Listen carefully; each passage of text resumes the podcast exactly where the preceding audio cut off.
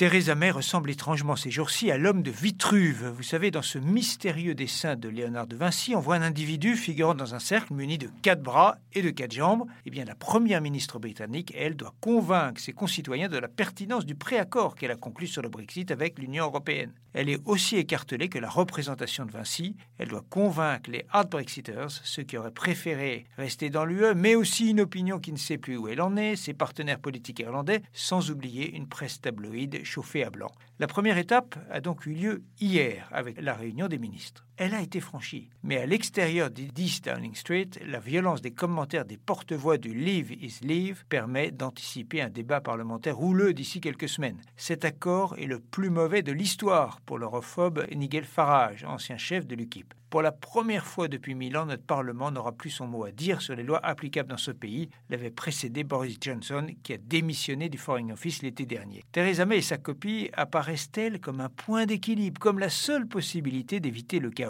C'est possible, si on considère qu'un accord critiqué par tout le monde est le meilleur. Mais il est clair que du référendum de 2016 à l'accord du 13 novembre, la politique intérieure britannique aura pesé plus que tout sur le cours des choses. Ainsi, tout tourne depuis six mois autour de la frontière entre les deux Irlandes, alors que le sujet n'avait jamais, mais vraiment jamais, été évoqué pendant la campagne électorale. Face à ce capharnaüm britannique, il faut dire les choses telles qu'elles sont, les 27 peuvent s'enorgueillir d'être restés unis, ce qui constitue au passage une belle surprise. Au final, l'accord est-il satisfaisant pour les entreprises du vieux continent? Et d'abord les entreprises françaises. Seule, bien sûr, la lecture des détails du texte permettra de le dire. Mais les milieux économiques seront logiquement attentifs à ce que les palinodies de Londres ne tournent pas à son avantage. Le maintien de l'union douanière, conséquence ultime de la volonté de ne pas créer une frontière physique entre Belfast et Dublin, ce maintien faciliterait les échanges, mais pas à n'importe quelle condition. Mercredi, le secteur financier britannique se réjouissait quant à lui déjà de ce que l'accord laisserait pour l'essentiel les choses inchangées, au moins pour un certain temps. Franchement, ça n'était pas ce qui était prévu.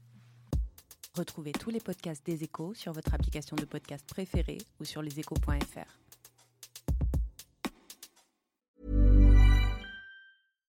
When you drive a vehicle so reliable it's backed by a 10-year, 100,000-mile limited warranty, you stop thinking about what you can't do and start doing what you never thought possible. Visit your local Kia dealer today to see what you're capable of in a vehicle that inspires confidence around every corner.